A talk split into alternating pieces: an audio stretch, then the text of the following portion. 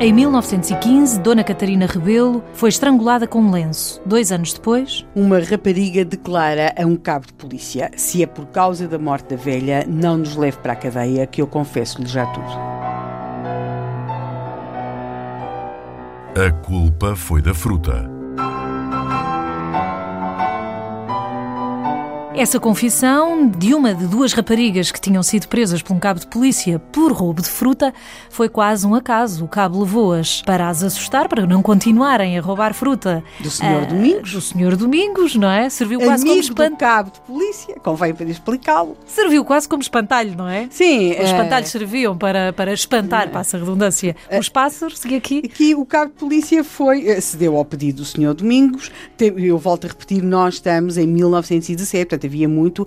É, é, hoje, coisas que nos é podem familiar. chocar muito, à época eram práticas absolutamente banais e legais, por assim dizer. A questão é que quem foi surpreendido foi o cabo de polícia. Exatamente. Porque, note-se que em 1915, quando Dona Catarina Rebelo apareceu assassinada, de facto tinham-se feito interrogatórios, tinham-se feito detenções, tinha-se procurado saber quem é que assassinara a velha, como eles diziam, a uma mulher abastada, uma mulher abastada, convém não esquecer, como os jornais sempre com escreviam, social, que ela era tia obviamente. do farmacêutico de Santa Marta uhum. de Penaguião.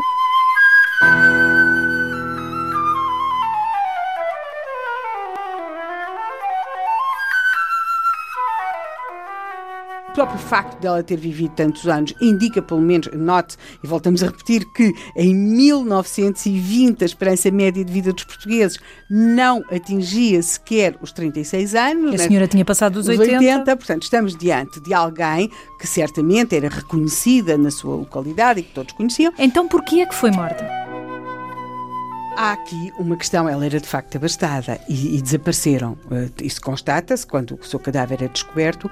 Tinham desaparecido vários bens, estamos a falar de ouro, de joias e de dinheiro, de Dona Catarina. E, portanto, o roubo surge sempre associado a este como motivo do crime. Como um motivo do crime. Na verdade, também ao longo destes dois anos, ninguém parecia ter, eh, de repente, passado a usufruir de uma riqueza inesperada, não é? Para onde teria ido o dinheiro? E, portanto, há também esse mistério: onde é que estaria o dinheiro, onde é que estaria aquilo que se tinha roubado, porque se alguém roubou. E não havia pistas, não havia... ficou assim. Houve, houve eh, como aqui também dissemos, houve pessoas que foram detidas, que foram interrogadas, e entre as pessoas que foram interrogadas, até com mais veemência, por assim dizer, foram duas tias destas raparigas que andavam a roubar a fruta do Senhor Domingos. Porquê?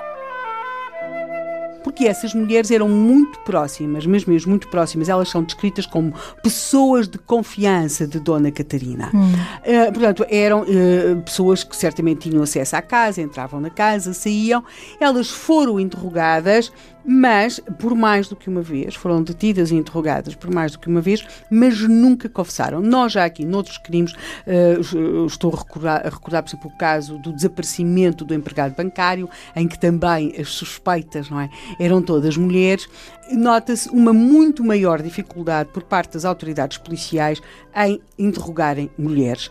Porquê? Independentemente do seu nível social, porque aqui estamos a falar de mulheres do campo, não é? Santa Comieira, Santa Marta de Penaguião, uh, pessoas com, Mas é ligadas à atividade rural.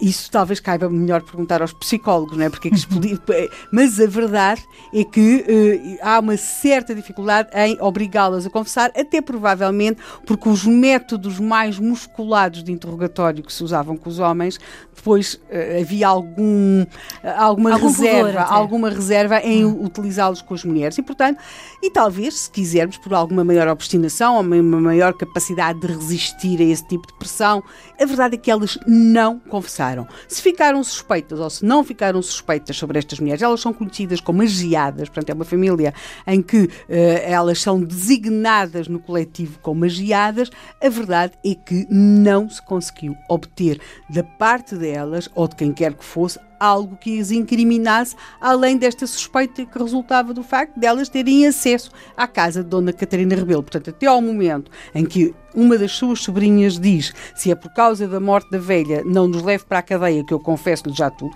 e a verdade é que a rapariga a seguir confessou, explicou que tinham sido as suas tias, até esse momento nada incriminava as geadas.